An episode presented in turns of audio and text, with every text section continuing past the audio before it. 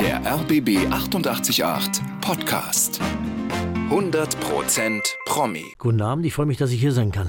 Die Schauspielerei ist dein großes Lebenswerk, hast du gesagt, und die Musik dein kleines Glück. Und so heißt auch dein neues Album, das erste deutschsprachige. Und damit hast du dir einen echten Traum erfüllt. In der Tat, das stimmt, ja. Also ich äh, wollte ja mein ganzes Leben immer Musik und Film machen. Mit Musik habe meine Karriere begonnen und habe mit 15 meine erste Band gehabt, mit äh, 20 war ich der Sänger der deutschen Army Big Band und äh, mit 24 wurde ich äh, über Rudi Carell entdeckt durch einen Song Contest, den ich gewonnen habe. Und dann ging es äh, in die Filmerei rein, habe bei Sterne des Südens den ersten Titelsong gesungen, Bellamy, und musste als Animateur auch in der Serie immer wieder singen. Und dann ging es aber mit der Filmkarriere extrem voran, eben Cobra 11 exklusiv bei RTL, bis ich dann 2000 aufgehört habe mit Cobra und dann wieder mich mehr der Musik gewidmet habe. Allerdings waren es dann die großen Galas, die ich gesungen habe, dann auch irgendwann mit meinem Sohn zusammen. Und 2014 war ich bei der Helene Fischer Show und da kam eben Uwe Kantak, der Manager von Helene Fischer, auf mich zu und meinte, hey, wir müssen unbedingt was machen. Dann haben wir angefangen zu überlegen, kreativ zu werden, was können wir machen, dass wir auch Deutsch vor allem singen wollen haben mit Frank Ramon zuerst zusammengearbeitet, ein paar Songs ausprobiert, aber das war dann damals noch zu nah an Roger Cicero dran. Ja. Das wollte ich dann auch nicht, weil eben Frank Ramon einen ganz speziellen Stil hat, wie er schreibt. Mhm. Und äh, auch der Duktus, äh, auch Roger lag da sehr nah dran. Und ein traumhafter Sänger, Roger Cicero, und ein unglaubliches Talent, unglaublicher Musiker. Und dann habe ich gedacht, zum Frank, ich muss, muss das nochmal anders auf die Reihe kriegen, weil ich weiß, dass die Leute sonst schreiben, da versucht einer jetzt, äh, nachdem er verstorben war, sich da drauf zu setzen. Das war überhaupt nicht mein Ziel. Dann haben wir weitergesucht, haben ein tolles Team gefunden in Köln. Claudia Pagone ist ein unglaubliches Genie, was Orchestrierung an, anbelangt und haben dann so meine Wünsche umgesetzt, eben dieses Orchestrale, dieses Violinenlastige. Und äh, der hat alles so verstanden, gute Texte geholt, Edith Jeske beim alten Lied zum Beispiel. Und dann haben wir geschrieben, entwickelt und äh, da ist die Hälfte des Albums entstanden und die andere Hälfte kam eben jetzt noch nach der Pandemie zustande mit äh, durch Telamo, durch die Plattenfirma, die auch motiviert ist und mich so und extrem gut unterstützt hat, dass wir das alles machen konnten. Mhm. Und haben dann hier in Berlin in Hansa Studios mit Alex Wende, der Produzent, der auch Udo Jürgens produziert hat, noch. Der Best of, ja. Der Best of, ja. Mhm. Und, und wir konnten dann echt äh, noch traumhafte Songs umsetzen und ich bin wirklich glücklich, dass alles so, wie ich es mir erträumt habe, auch als kleiner Junge schon, wie ich die Bilder von mir gesehen habe, dass dieses Album jetzt so klingt und ich jeden einzelnen Song extrem liebe und feiere und äh, Früher habe ich ja schon oft Demos gemacht und Songs gemacht, aber angehört und die waren alle gut, aber immer wieder weggezippt und mir doch die anderen Songs angehört. Aber dieses Album höre ich hm. und ich liebe jeden Song und das ist so schön. Hattest du so einen roten Faden ganz am Anfang, wo du gesagt hast, das möchte ich unbedingt ausdrücken? Ausdrücken. Es war erstmal, wie, wie klingt der Sound dessen, was ich machen will, weil, weil ich, ich habe mir dann die, die die ganzen, alles was so, was natürlich über die Jahre in der Popmusik, was so lief, du wirst ja dann immer ganz schnell verglichen. Es muss klingen wie, wie Borani, es muss klingen wie äh, Max Giese und ich bin jetzt doch ein paar Jahre älter ähm, und, und, und ich möchte nicht klingen wie. Und dann habe ich gesagt, Erfolg wirst erfolgreich wirst du nur, wenn du deine Geschichte erzählst und wenn du auch dein musikalisches, musikalisches Korsett und Konzept findest. Das heißt, klingen so wie, wie das, was du eigentlich schon als kleiner Junge im Kopf gehabt hast, das ist dein Ding. Und ich alle wollen dich immer in eine Ecke drängen, dass es klingt wie alles. Aber ich glaube, am Ende ist es, liegt der Schlüssel des Erfolges immer nur in der Einfachheit und Klarheit dessen, was man selber will. Auch wenn es der schwerere Weg ist aber dann unterscheidest du dich eben von all dem anderen und dann sagen die Leute, oh, hey, aber das ist schön, weil das ist anders. Und ich glaube, man muss auch nicht der größte Sänger sein, um erfolgreich zu sein, weil ich meine, Westernhagen äh, oder Udo Lindenberg, das sind jetzt nicht die Wahnsinnssänger, aber die haben ihre Geschichte erzählt und haben ihre Musik dazu entwickelt und das ist das, weil es Typen sind und, und, und das berührt die Menschen und es funktioniert. Und da habe ich mich halt auch zurückgezogen, habe nichts anderes gehört und habe ähm, auch dem Claudio gesagt, wie die Musik klingen muss und wie wir, wie wir es arrangieren müssen, sind da gegen alle Schranken gegangen und, und ich glaube, dass das, wenn überhaupt, der Schlüssel zum Erfolg sein wird. Und jetzt ist es so, dass es äh, bis jetzt vielen Menschen gefällt und ich hoffe, dass das äh, auch so bleibt. Du hast ja tatsächlich eben einige Coverversionen, du hast es gerade schon erwähnt, auch von Udo Jürgens. Und mhm. Udo Jürgens, mit ihm verbindet dich ja auch eine ganz besondere Begegnung. Ja, ich, eine, ich habe ich hab Udo früh kennengelernt. Es gibt einen Song drauf, den habe ich als kleiner Junge schon äh, gepfiffen. Und da den habe ich nur gehört und, und gesehen, dann damals aber nicht so wahrgenommen. Da war Udo Jürgens damals der griechische Wein und alles, was danach kam. Aber er hat einen Song gehabt, was ich dir sagen will. Und da bin ich als kleiner Junge durch die Gassen gelaufen habe immer noch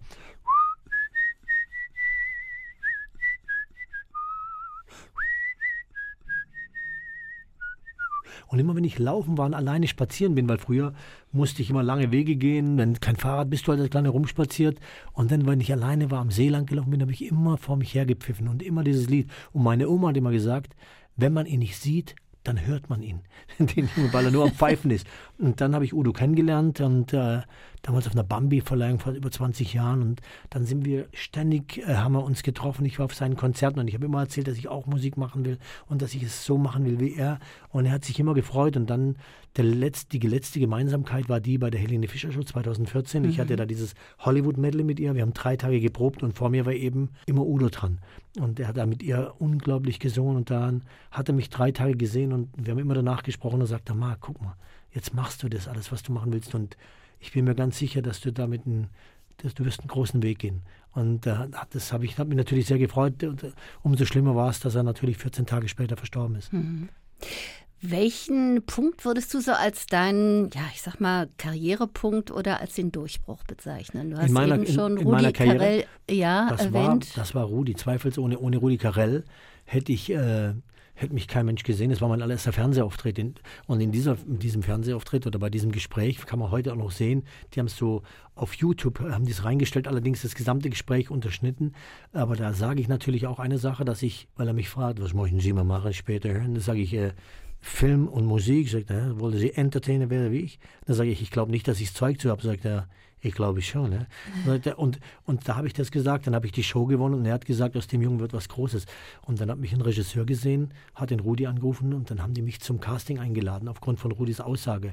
Und dann war ich genau der Typ, den die gesucht haben und ich habe die Hauptrolle im Hauptabendprogramm der ARD gekriegt und dann viel mehr ging er schon gar nicht. Und dann bin ich von 0 auf 100 und bin fünf Jahre durch die Welt gereist und habe äh, auf den schönsten, an den schönsten Plätzen der Erde gedreht und habe erst da dann das Handwerk richtig schnell gelernt und danach parallel dann Tatort gedreht, äh, Serien gedreht, äh, Einsatz bei Logik. Ich war nonstop beschäftigt. Danach ging es sofort los, dass RTL mich exklusiv eingekauft hat. Dann habe ich Cobra 11 gedreht. Es war mit mir damals mit die erfolgreichste Serie überhaupt in Deutschland, 11 Millionen Zuschauer. Das war schon, also da ging es bei mir so nach oben. Und deswegen konnte ich auch musikalisch gar nicht so viel machen, obwohl ich es wollte. Ich habe den Titelsong in der Serie gesungen, Bellamy damals, der war sehr erfolgreich. Und äh, dann ab 2000 ging es erst los, wo ich mich eben mit der Musik wieder auseinandergesetzt habe. Und, äh, und wie lange hat es gedauert, bis jetzt das Album kommt? Ich mhm. habe noch die Zähne im Mund, aber ich bin jetzt trotzdem im gewissen Alter und freue mich aber. Wir wollen gleich einmal in die Songs auch reinhören und über die Songs sprechen. Vorher lass uns doch mal über die Fotos reden, oh, denn ja. die sind ja auch entstanden auf ganz besondere Art und Weise. Ja, das ist der ein nächster Kumpel von mir, ein sehr guter Freund und ist eigentlich eine Legende, eine lebende Legende schon auch. Äh, das ist äh, Till Brönner, einer der besten Trompe Trompetenspieler der Welt. Ich glaube, es ist der erste deutsche Musiker überhaupt, der beim Präsidenten äh, in Amerika gespielt, bei, bei Obama hat er, hat er gespielt. Und es ist so ein netter, bodenständiger Junge und so ein geiles Charisma, so ein geiler Jazzmusiker. Und dem habe ich damals bei Danke sagen, einen Song, den ich mitgeschrieben habe, haben ein Flügelhorn so äh, mit dem Computer ein bisschen draufgespielt, halt plastikmäßig und haben es ihm geschickt und ich habe ihn angerufen, er war auf Tour. Sage ich, hey Till, das wäre so geil, wenn du das bei mir spielen würdest. Er hat die Nummer geliebt, weil es halt genau sein Style der Musik ja. ist. Und er hat gesagt, Marc, warte mal, schick's mal rüber und hat es nachts im Hotelzimmer eingespielt und rüber und am nächsten Tag hatten wir, das ist, äh, haben wir, hatten wir seinen Sound drauf und es ist ein, für mich ein Meisterwerk und den Song liebe ich extrem. Und dann ist er natürlich noch ein extrem guter Fotograf und als wir uns Gedanken gemacht haben, wer fotografiert das Album, da haben sie alle möglichen Fotografen genannt. Und habe ich gesagt, hey, das muss Till machen. Und der hat sich hat gesagt, Marc, sofort. Und, und ich liebe jedes Foto drauf. Es ist einfach, deswegen, ich habe, das ist alles zusammen, ist mein kleines Glück. Weil der Unterschied zum normalen Fotografen und, und ihm ist, er hat den Titel gehört, er hat die Musik gehört und sagt, Marc, als wir beim Fotoshooting waren, auch hier in Berlin übrigens, das ging schnell. Es war einfach ein schönes Studio, war eine geile Atmosphäre und er sagt, Marc, hör die Musik und entspann dich, weil es ist dein Glück.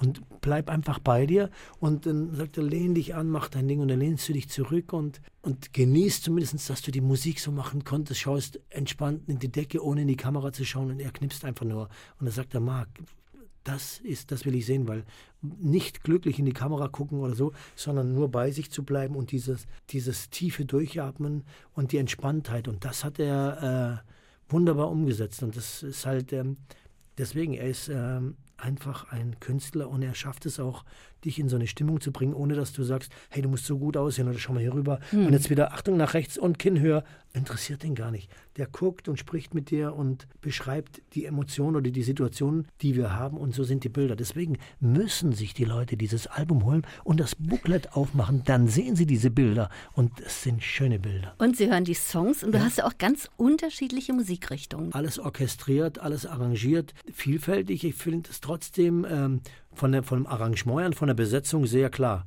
strukturiert, muss ich sagen. Dann gehen wir mal die einzelnen Songs durch. Ja. Einmal mehr aufstehen. Ja, das ist ein sehr Big Band-lastiger Song. Der stammt noch aus der Feder äh, äh, Claudia Pagonis aus der ersten Session. Und das ist natürlich ein schöner Text und hat natürlich auch wieder mit der Liebe zu tun dessen, wo ich herkomme, nämlich Swingmusik, die alte Ära, Dean Martin, Frankie Boy, mit denen ich aufgewachsen bin. Und das natürlich ins Korsett, auch musikalische Korsett der Zeit gebracht und trotzdem mit heutigen Texten. Äh, und der Text ist natürlich äh, auch so eine schöne Geschichte, weil wer von uns ist immer oben oder unten? Man muss, egal, wenn man eine Niederlage hat, immer wieder aufstehen und nach vorne gehen, weil am Ende kann man ja nicht verlieren. Und wenn man glaubt, man hat verloren, solange man gesund ist, hat man alles Glück dieser Erde. Und deshalb immer wieder, wenn dir einer sagt, geht nicht und du bist down, steh wieder auf und sagst, nein, jetzt probiere ich es so. Einmal mehr aufstehen, als man fällt. Und, äh, Bist du jemand, dem das leicht fällt, immer wieder aufzustehen? Naja, gut, was, was in der Sekunde ist es nervig, aber wenn man sich immer dessen bewusst ist, das muss man auch immer wieder sagen, dass wir hier, die hier aufgewachsen sind in Deutschland, gerade in den letzten 70 Jahren, sowieso alles Glück dieser Erde haben. Ja, selbst der, ich sage immer, selbst der Ärmste, dem geht es noch besser wie 90 Prozent auf der Erde. Ja? Und äh, wenn man dieses, diese weiß, dass man gesund ist, dass man alles hat, dann ist alles andere, was man dazu bekommt, ein Plus. Aber am Ende brauchen wir nicht mehr wie die Gesundheit. Und wenn, wenn's uns, wenn wir so viel Geld verdienen, dass wir die Miete zahlen, haben wir allen Reichtum dieser Erde. Und deswegen ist alles, was man sich wünscht, wenn man dafür kämpft und das dann erreicht mit einer Leidenschaft, dann ist das schön. Aber es ändert an sich nicht wirklich so viel, weil nur wenn du einen Finger verlierst oder wenn du, wenn du deine Gesundheit, dann merkst du wirklich, was dir fehlt. Und dann leider, aber wir sind natürlich alle sehr verwöhnt, weil es uns und unseren Generationen bis heute an nichts gefehlt hat. Wir haben immer aus den Vollen schöpfen können und fangen an zu nerven, weil weil es uns ja so gut geht. Wenn es dann nur ein bisschen Minus gibt oder irgendwann einen Laden zu hat, fangen wir an zu bocken. Aber die Wahrheit ist, es kann alles viel, viel schlimmer sein. Und deswegen egal was jemand, wenn junge Leute zuhören, wenn sie ein Ziel haben, wenn sie einen Traum haben, sich nicht vom Nachbar abbringen lassen, sondern für seine Träume, für sein Herz kämpfen, weil das Wichtigste ist, dass man mit dem, was man liebt, später sein Geld verdient, dann hat man das kleine und das große Glück immer bei sich. Und da geht es gar nicht darum, viel Geld zu verdienen, sondern dass man mit Liebe morgens aufsteht, mit einer Freude, mit einer Entspanntheit zur Arbeit geht. Weil nur dann bist du zufrieden und glücklich und kommst auch wieder entspannt nach Hause und freust dich schon wieder auf den nächsten Tag. Und Arbeit und äh, Freizeit, das sollte, das sollte, die Arbeit sollte immer, äh, immer zusammenkommen, das sollte dich nie stören. Und ich weiß von der Schule früher, wenn ich keinen Bock gehabt habe, Mathe oder irgendwas zu machen, dann danke ich schon Sonntag, ich habe die Hausaufgaben nicht gemacht, ich habe keinen Bock, Mann. Und man hat immer so einen inneren Druck, schläft schlecht und denkt, wie kann ich morgen früh schnell aufstehen, irgendwo mir die Hausaufgaben organisieren. Und dieser Druck, und so ist es auch, als ich eine Lehre machen musste als Kfz-Mechaniker, zwei linke Hände. Mein Vater hat mich in die Werkstatt gestellt, ich habe von nichts eine Ahnung. Gehabt. Junge, mach doch mal was Anständiges. Ja, ja, aber das war, das war eine Katastrophe und da war mir noch klarer, in diesem Beruf werde ich niemals arbeiten. Und dann nebenher mal aufgetreten, hat mein Vater gesagt, Vater, schau mal, ich gehe auf die Bühne, mache ein bisschen Quatsch und verdiene an einem Abend, wenn ich rumgehe, ein Drittel deiner Kohle. Das mache ich dreimal in der Woche, dann habe ich so viel wie du im Monat, sagt mein Vater. Der Kroate, äh, Kroate ist, sagt immer, Marco Papletzin, einmal diese, diese Singerei, das ist aber Zukunft. Lerne, mache Meister, ihr Bote. Dann sage ich, Papa, einmal, sagt er, Marco, das ist doch Blödsinn. Ich sage dir, lerne Beruf. Und dann habe ich das natürlich Gesellenprüfung mhm. abgegeben und habe mein Ding gemacht. Und, äh, und es ist ja nicht immer alles Gold, was glänzt und funktioniert nicht immer alles. Aber am Ende kommt man ans Ziel, wenn man dafür kämpft und immer einmal mehr aufsteht, als man fällt. Und wenn man es wirklich auch will. Äh, du hast vorhin erzählt, dass du mit der Musik ja quasi schon aufgewachsen bist. Wann und wie hast du denn die Schauspielerei für dich entdeckt? Ah, das war, das war, wie gesagt, ich kann es gar nicht sagen. Ich habe mit meinen Cousins schon schon mit 13, 14 standen wir auf der Bühne und haben eigentlich Sketche gespielt. Dieter Haller wurden nachgemacht und Harald Junke damals, das, was immer verrücktes Paar lief mit äh, damals Gret Böttcher, kennen die meisten natürlich heute schon gar nicht mehr. So habe ich angefangen, also schon 12, 13. Und da wusste ich natürlich, dass ich komödiantisch sein konnte. Dann habe ich nebenher ein bisschen gesungen, aber da war der Weg noch lange nicht geebnet, dass ich überhaupt mal professionell äh, da was erreichen könnte. Aber ich habe immer zu meiner Oma gesagt, der Tag wird kommen. Ich weiß nicht warum, aber es wird klappen. Du bist ja dann nach der Kfz-Lehre, bist ja tatsächlich auch an die Schule gegangen, Schauspielschule. Mhm, das war, ich habe erst Theater gespielt, musste Kulissen schieben, auf und abbauen. Dafür haben die mir Kohle bezahlt. Mit der Kohle habe ich dann die Schauspielschule finanziert. Das war eine staatlich anerkannte Schauspielschule, die trotzdem privat war, deswegen musste man zahlen. Aber da muss ich sagen, da war ich drei Semester nur drauf. Dann bin ich wieder runtergegangen, weil ich habe zuvor schon als kleiner Junge bei meiner Oma im Gefängnis Stepptanz gemacht. Ich habe mir Steppschuhe geholt, Kelly kopiert oder versucht, immer mir was abzuschauen. Und gesungen habe ich auch mal ein bisschen. Dann bist du auf der Schauspielschule, du zahlst monatlich was. Dann hatten wir eine tolle Stepplehrerin. Die hat eine super Figur gehabt, einen tollen Hintern. Und wir ganzen Jungs, ich war 21, Nuscher. Und wir haben gesagt, ey, jetzt haben wir gleich wieder Nuscher. Dann gehen wir hin. Oh, die hat einen tollen Hintern. So durchtrainiert und wie immer. Und dann hat sie aber gesteppt, leider. Äh, sagen wir drei bis vier. Und wenn wir den losgelegt und ich den Takt, Takt, Takt, Takt, dann sagt sie immer, Marco, weil ich heiße ursprünglich Marco, mhm. sagt sie, wir sind in Gruppe und wir müssen bitte langsam machen und auf Gruppe warten. Dann sage ich, Nusche, aber ich bezahle hier viel Geld für, das ist schwierig für mich. Ich muss ja, dann, dann denke ich, okay, und genauso war es halt auch mit Sprachunterricht war für mich sehr interessant. Ich komme vom Bodensee, da nuschelt man, man sagt ich und willst, du bist ein klasse Kerl, gell? Mhm. Und dann muss man diesen Dialekt wegbekommen. Äh, war auch interessant, aber alles andere war für mich, wo ich gedacht habe, das ist nicht meine Welt, weil dann kommt wieder dazu, dass man, dass man sich fragt, was, macht, was sind das für Leute hier, die da unterrichten dich dann Schauspieler und Lehrer, die in ihrem ganzen Leben nichts erfolgreich waren. Und dann machen sie aus der Not eine Tugend und denken, hey, die anderen sind alle Idioten, weil wir nicht erfolgreich sind. Wir machen eine Schauspielschule auf und dann wollen sie mit ihrem Talent, mit dem sie niemals irgendwo erfolgreich waren, eine anderen Talenten, junge Leute, die brennen, die vielleicht eine gute Persönlichkeit haben, wollen sie denen alles abgewöhnen und sagen, was ihr macht, ist alles schlecht.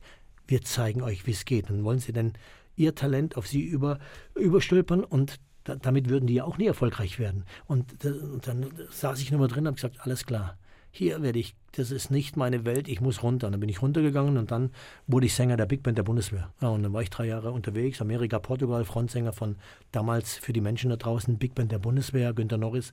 Das war so die große Big Band. Es gab James Last, es gab Max Kreger, es gab die Big Band der Bundeswehr, die waren in allen großen Fernsehshows wie Musik ist Trumpf, äh, alles, was es so gab einer von den drei Big Bands und die habe ich als kleiner Junge gesehen und als die mir dann erzählt haben, dass die einen Sänger suchen, habe ich gedacht, oh, weil ich ja Biografien immer gelesen habe, Frank Sinatra war mit 25 Sänger der Tommy Dorsey Big Band und wenn ich es schaffe, mit 21 Sänger der Big Band der Bundeswehr zu werden, das wäre auch schon mal geil. Und wie das Glück wollte, liebten die genau die Songs, diesen alten Style, den ich gesungen habe, obwohl viel, viel bessere Sänger da waren. Aber ich war halt derjenige, der A new man, Bojangles and he dance for you and wanna choose und habe diesen alten Song gesungen mhm. und dann war ich bei denen drin und es war wieder ein Glück. Ja, und so ging es halt bei mir irgendwie immer, immer, immer weiter. Das kleine und das große Glück. Mhm. Gehen wir mal weiter im Album. Wie der Vater, so der Sohn, das singst du ja mit deinem Sohn Aaron. Yes.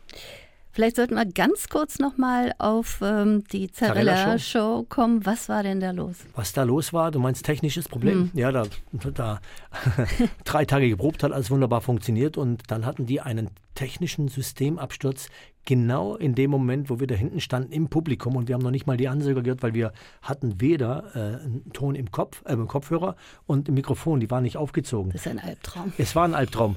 Aber, aber äh, dann immer, wenn man, wenn man richtig hinschaut, sieht man, dass ich mir auch in der Sekunde meine Kopfhörer rausreiße. Mein Sohn, ich, der war ja hinter mir, weil ja. eigentlich laufe ich vor und er wird singen. Vater und ich, was ist denn los? Da ist die eine Frau, sage ich, oh, oh, nicht schon wieder diese eine. Sohn, ich hab's dir doch gesagt, das sieht nach Ärger aus. Der Teil ist natürlich für die Menschen Menschen da am Anfang, der kam nicht, weil wir hatten keinen Ton, wir hatten nichts. Und mein Sohn hat noch gesungen, hat es gesprochen, aber keiner hat es gehört und ich auch nicht. Und deswegen war das so für manche da ein bisschen verwirrend, was da war. Ja. Und dann hat er sich die Kopfhörer auch rausgerissen, wie man sieht. Er hat noch eine, sagen wir, eine halbe Minute, 30 Sekunden länger gebraucht.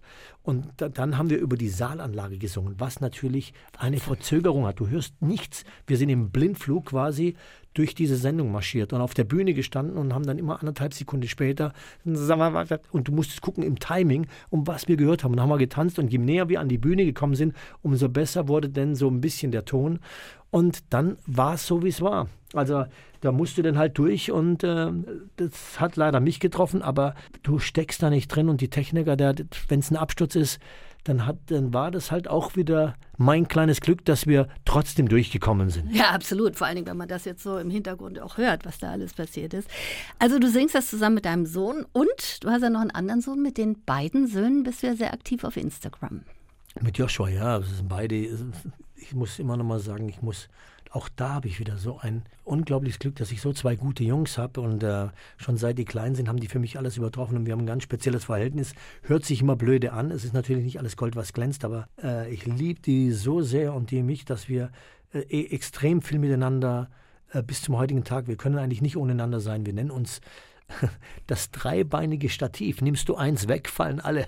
Und äh, das ist in der Tat so. Wir streiten, wir lieben uns und äh, der Josua ist der Choreograf von diesen TikTok-Tänzen oder diesen Reels und er kam auf die Geschichte, sein kleiner Cousin, als die Pandemie, da, Pandemie war. Da waren mhm. wir zu Hause, konnten ja nicht raus, Lockdown. Und, äh, und dann sagt der kleine Cousin, ey, ihr müsst mal diesen Tanz probieren. Das machen gerade alle.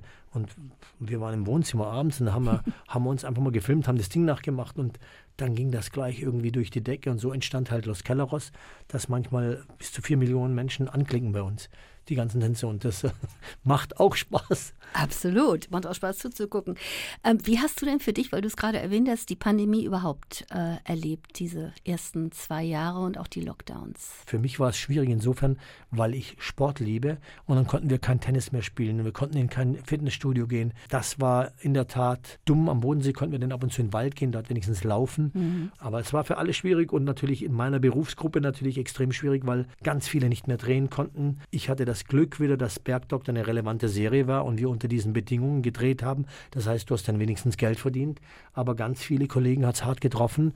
Und gerade auch Menschen vom Theater oder so oder Musiker, die keine Touren hatten, da war es dann schon eng. Und die sind dann auch trotzdem nicht gefördert worden. Ja, ja wir hatten, wir hatten, natürlich haben wir das Glück gehabt, wir haben uns gehabt. Also hm. bei uns war immer alles, es war zwar so, wie es war, aber wir sind trotzdem Kaffee trinken gegangen und haben den draußen auf der Straße unsere Latte Macchiato getroffen, äh, getrunken sind am See spazieren gegangen, wenn man dann raus konnte und haben Sport gemacht zu Hause oder haben unsere TikToks gemacht und haben viel Serien geguckt. Also da, bin ich richtig zum Serienjunkie geworden. Eine Staffel nach der anderen, alle Serien, die ich nicht gesehen habe. Aber es war, ja, es war, es ist, es war eine komische Zeit und wir sind immer noch in einer nicht mehr ganz so, also immer noch in einer eigenartigen Zeit, finde mhm. ich. Lass uns, genau, es ist auch viel schöner, auf deine Musik zu kommen, das alte Lied. Ah, schöner Song. Edith Jeske, Text geschrieben. Ich weiß, wie ich mit Claudio im Studio war und wir dann am Klavier äh, rumgemacht haben. Dann kam die Melodie uns in den Kopf. Boop, ba, ba, ba, boop, ba da da ba ba ba ba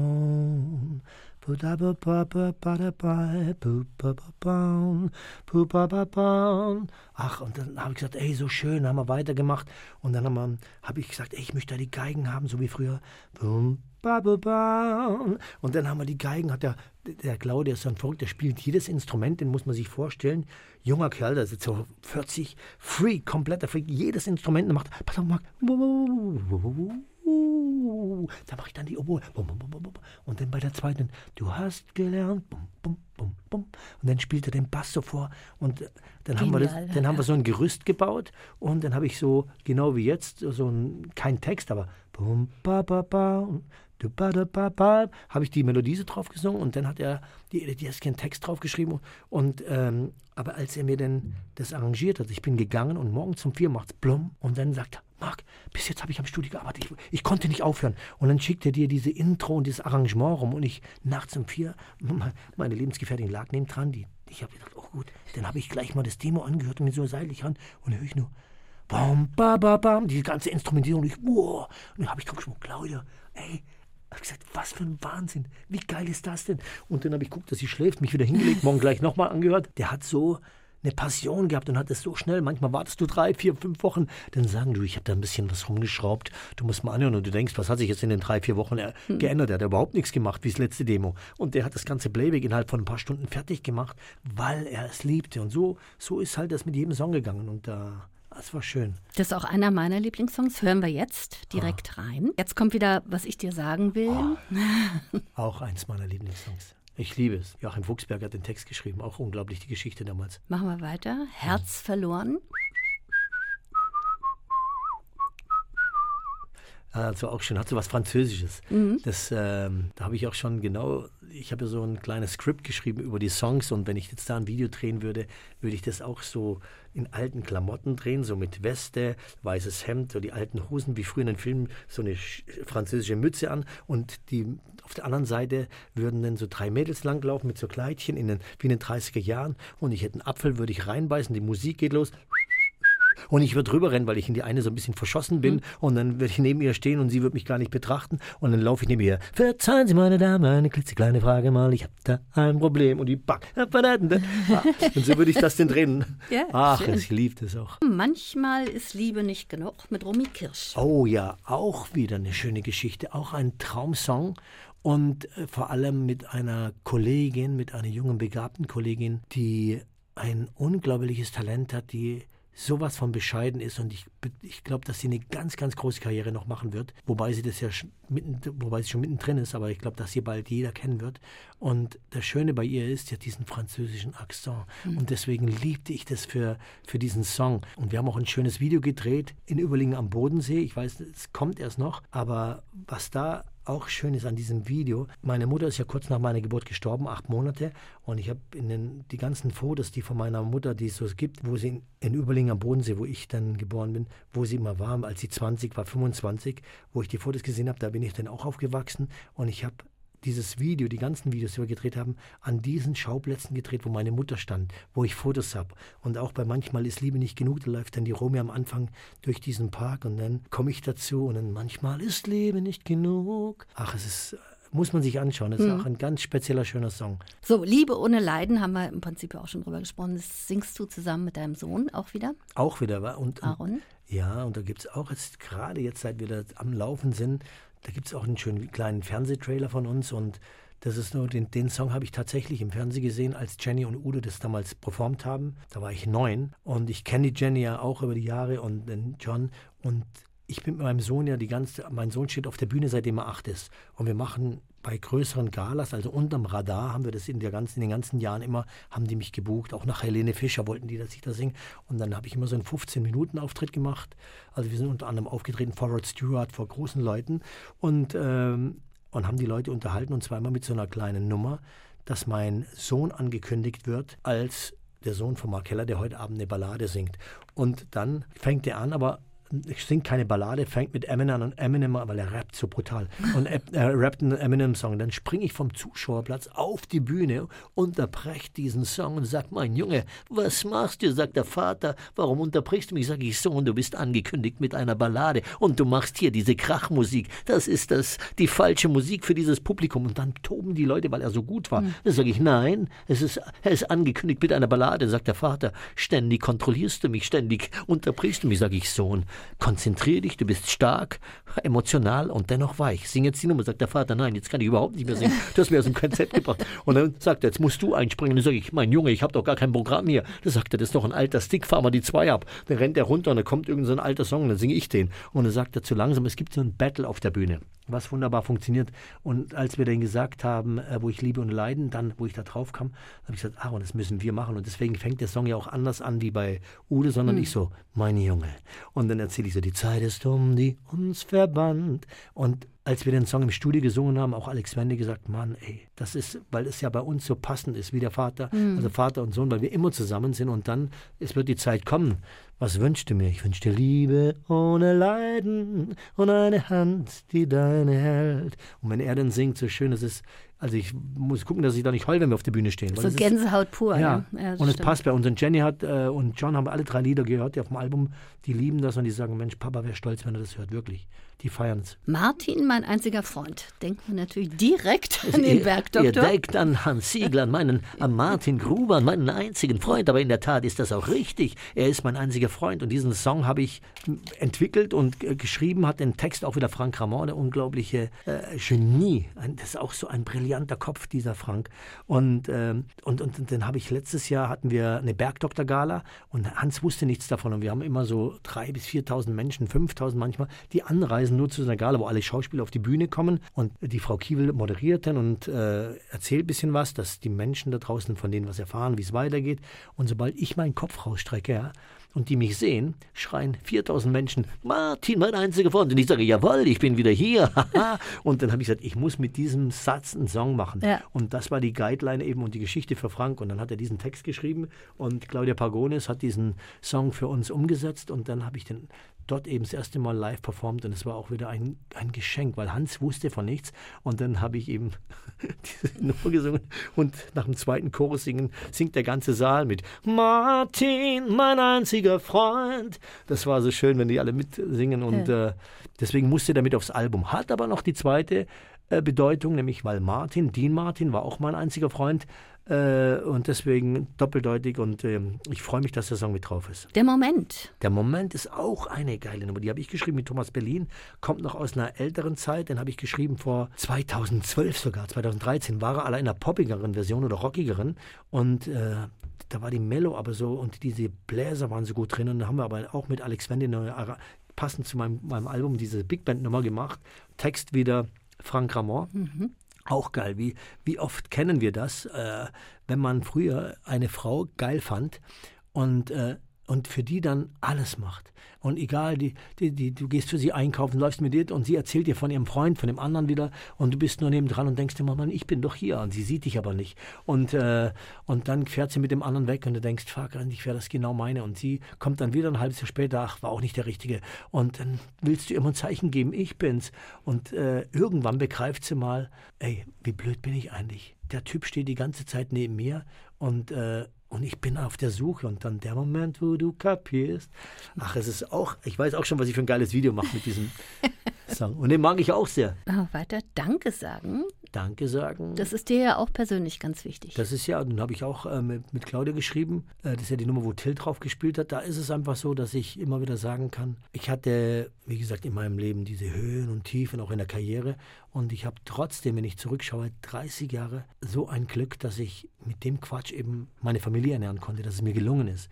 Und ich weiß, wie schwer es ist, wie viele Menschen für wenig Geld hart arbeiten müssen und äh, und natürlich manchmal nicht mal auf dem richtigen Platz sind und auch aus der Situation nicht rauskommen. Und dann gehen wir halt vor die Kamera und sprechen zwei, drei Sätze und ich sage, Martin, Freund, wie geht's dir? Gut, dass du da bist. Marc, mach mal nochmal. Sag ich, okay. Und, und du lachst und gehst mit einer Freude zur Arbeit und hast einen Job, bist privilegiert, dass du dass du, dass du drehen darfst und dass man auch ein bisschen Musik machen kann und dass man halt so ein Affe ist, den die Menschen halt irgendwie lieben und dann geht es ja dadurch besser. Und da wollte ich, wollte ich einfach Danke sagen für dieses kleine Glück und für den Augenblick, den man genießen muss und eben auch Danke sagen an viele Menschen, die mir immer eine Hand gegeben haben in dem Moment, wo du sie auch gebraucht hast. Und fremde Menschen, nicht die, nicht die guten Freunde, die man hatte, sondern dann kommen neue Menschen auf einmal, bei denen man, die man gar nicht auf dem Schirm lernt, die kennen und die sagen, hey, ging mir auch so. Wie kann ich dir helfen? Ach, ich finanziere dir einen Film. Und dann kommst du wieder aus dem Loch raus. Also da hatte ich so viel schöne Sachen und um, ähm, deswegen wollte ich, ich wollte mal Danke sagen für diesen Augenblick. Ach, ist das schön. Merci, Chérie. Ja. Dann hast du ja auch, auch noch drei Coverversionen. Es fährt ein Zug nach nirgendwo. Auch. Warum gerade der? Weil das auch einer der Songs war, den ich als kleiner Junge rumge wo ich rumgerannt bin und habe immer Oh Maria, ich hab dich lieb. Da da da da da da da. Den fand ich immer so schön. Und als es ging, dass wir, weil wir, wir suchten noch eine Abtemponummer, die ein bisschen schneller ist und das ist mit der Musik so schwer, dass es nicht so diese komplette Bum-Bum-Bum-Schlagerrichtung wird, äh, sondern dass, dass man auch in diesem äh, Crooner-Stil und mit dieser Big Band machen kann. Und da kam dieser Song und denke ich, ey, den müssen wir machen. Und dann haben wir den auch mit Alex Wendy sehr schnell umgesetzt. Und jetzt liebe ich diese Nummer auch, weil sie ist. Es fährt ein Zug nach nirgendwo, den es noch gestern gar nicht gab. Halt ist eigen, aber schön. Ja, klingt auch so ganz anders als früher in der Hitparade. Ja, aber ich liebe ihn trotzdem. Aber schön, ja, absolut, ja. absolut. Dann äh, Schwanenkönig. Mhm. Das war auch wieder aus der älteren Fraktion 2013, 14 rum. Und zwar habe ich mit Thomas Berlin, das war der alte Kumpel, oder mit dem ich früher die ganzen Demos und Songs gemacht habe, wo ich gesucht habe. Und dann habe ich, weil wir auch geguckt haben, was könnten wir noch für Songs machen. Und dann hat er gesagt, hey, wir im Osten haben auch tolle Songs. Und dann sage ich, was? Und dann hat er mir von Karat, also Karussell damals, äh, äh, Karat den vorgespielt, genauso wie als ich fortging. Und Schwanenkönig, der hat mich, der hat mich auch umgehauen, den haben wir gemacht und es war auch relativ schnell fertig. Und es ist auch so ein schöner Song. Und als ich fortging, Dirk Michaelis, eben Karussell, das war anscheinend die Hymne damals, als die Mauer gefallen ist. Das war einer der größten Hits. Und als ich jetzt gerade in, in äh, Leipzig war und die zwei Songs gesungen habe, da war Sven Martinek da, der konnte jede Zeile mitsingen. Alle. Die sagen, oh, und Franzis, Franziska von Almsig bei Schwanenkönig. Hm. Da habe ich gesagt, es neigt ja ein Schwanenkönig seinen Hals auf das Wasser hinab. Und die wusste jede Zeile. Sie kannte alles. Ich gesagt, ja, hey, damit bin ich aufgewachsen. Henry Maske kannte jede Zeile. Ich sage, was ist denn mit euch los? Die, das ja, ist verrückt, ja, das ja, ist so. Stimmt. Und deswegen freue ich mich, dass ich diese zwei Nummern auf jeden Fall mit drauf habe. Dann haben wir noch den letzten. Ist, ist dein Glas noch halb voll? Ist dein Glas ja, noch halb voll? Das ist Frank Ramon. Ich hoffe, dass ich, wenn ich das nächste Album, wenn es mir erlaubt ist und dieses Album die Menschen mögen, dass ich weitermachen kann, dann werde ich garantiert mit Frank ganz viele Songs machen, weil der hat so traumhafte Texte und so schöne Lieder. Und äh, wie gesagt, den konnte ich rüberklauen, wo ich gesagt habe, Frank, du hast den nicht rausgebracht bisher, ich brauche den Song. Und das ist so schön, wenn man auch wieder eine Filmszene, man kann sich vorstellen, der Typ kommt in die Bar äh, ganz alleine, kurz vor Schluss, der Kellner macht alles sauber und eine, eine Frau sitzt noch alleine da und du fragst die, was macht da eine Frau? ja, alleine und bist du hier, um zu suchen oder um zu vergessen? Hm. Es ist so schön. Ihr müsst euch dieses Lied anhören. Gehst du eigentlich auf Tour? Das ist mein großer Plan natürlich, aber das wäre jetzt verfrüht zu sagen, dass wir dieses Jahr auf Tour gehen, weil jetzt sind wir erstmal da und gucken, ob wir überhaupt gemocht werden, ob wir, äh, ob die Leute das annehmen und, ähm, und dann vielleicht nächstes Jahr, weil dieses Jahr, ich denke, wir müssen noch ein bisschen warten, aber ich will natürlich, ich komme von der Live, äh, von, von Live-Musik und ich möchte touren und ich möchte auch eine besondere Show auf die Bühne bringen, gerade mit diesen Songs, weil Bilder habe ich im Kopf und die Leute sollen diese Bilder auch visuell dann auf der Bühne und für sich äh, umgesetzt bekommen. Dann lass uns doch mal auf dieses Jahr gucken, aber natürlich auch auf den Bergdoktor. Wir ja. können dich nicht entgehen Natürlich lassen, nicht, natürlich. über den Bergdoktor zu sprechen. Ja, wie ist denn da jetzt der Stand der Dinge? Der Stand der Dinge ist, dass die letzte Folge gerade lief, letzte ja. Woche, und dass wir ab Mai. So tränenreich. Ja, oh. ich, ich habe ja auch fast geweint. Mein oh. einziger Freund hat mich verlassen. Er ja. ist weg. Auch, auch Vera war sehr ja. traurig. Und nu? Ja, und nun ist die Frage der Fragen, was passiert in der nächsten Staffel. Eins ist sicher, wir drehen ab Mai weiter. Und dann werden wir sehen. Wenn ich nur wüsste, was ich nicht weiß, dann könnte ich euch Dinge sagen, die ich jetzt weiß. Aber ich weiß ja nicht. Aber es ist trotzdem so, wir drehen. Und für alle Menschen, die da draußen zuhören, es gibt eine nächste Staffel, es wird einen Martin Gruber geben und es wird einen Dr. Kahnweiler geben, weil die Gerüchte rumgingen, dass ich aufhören würde. Aber warum sollte ich aufhören bei einer Serie, die so gut ankommt und bei einer Serie, wo ich diese Rolle liebe? Es wäre ja katastrophal. Also ich bleibe hier in diesem Revier und auch in dieser Serie. und das ist gut so, ja. Und ihr macht ja manchmal so ein paar Filmchen so hinter den Kulissen.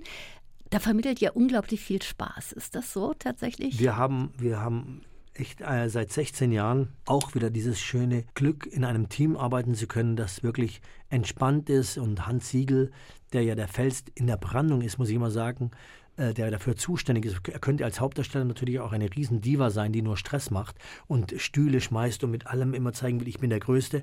Das Gegenteil ist der Fall. Er kommt an mit einem Lachen äh, und wir sind da und er nimmt den anderen Gastschauspielern auch immer jegliche Angst beim Drehen. Und so ist halt einfach das gleiche Team fast seit 16 Jahren da, Jahren da wie so eine Familie und wir haben echt immer Freude. Und, und wir machen natürlich oftmals diese Live-Insta-Talks äh, äh oder Facebook oder drehen kleine Videos und er dreht auch oftmals seine, es gab früher mal so ein Video auf YouTube, äh, Inside Dr. K, da war immer meine Stimme. Mhm. Und ich war immer der Verrückte und er sagt, okay, du bist eine ganz große Nummer. Und ich, ja, meinst du wirklich? Ja. Ich, aber wo bist du? Hier ist deine Stimme. Du bist ein Chihuahua. Und ich, hu, hu, also du hast recht, sagt er, und jetzt mach die Augen zu. Dann habe ich die Augen zugemacht. Was siehst du? Ich sage, ich sehe nichts, dann mach sie nochmal zu. Was siehst du jetzt? Wieder nichts. Na, na, und, und das, ja, cool. Also nur Schwachsinn, wir machen, äh, aber es ist echt schön. Und mit äh, Rebecca, Emanuel? Rebecca ist auch wieder ein Fall für sich, eine unglaubliche komödiantische Schauspielerin, eine hervorragende Schauspielerin, die das liebt, was sie macht, auf dem richtigen Platz ist und äh, ein Timing hat, äh, gerade wenn wir, sie, wenn wir diese Szene haben zu dritt und sie immer Dr. Gruber, Dr. Fendrich und auch mit mir, Schatz, ich spiele diese Rolle so genial, dass wir immer gucken müssen, dass wir nicht lachen beim Drehen mit ihr. Das wollte ich ah. nämlich gerade fragen. Ja, wir lachen oft, oft, ja natürlich. wenn sie denn so, die kommt immer rein, und hm, ich habe wieder Angst, dass sie mich an den Ohren zieht.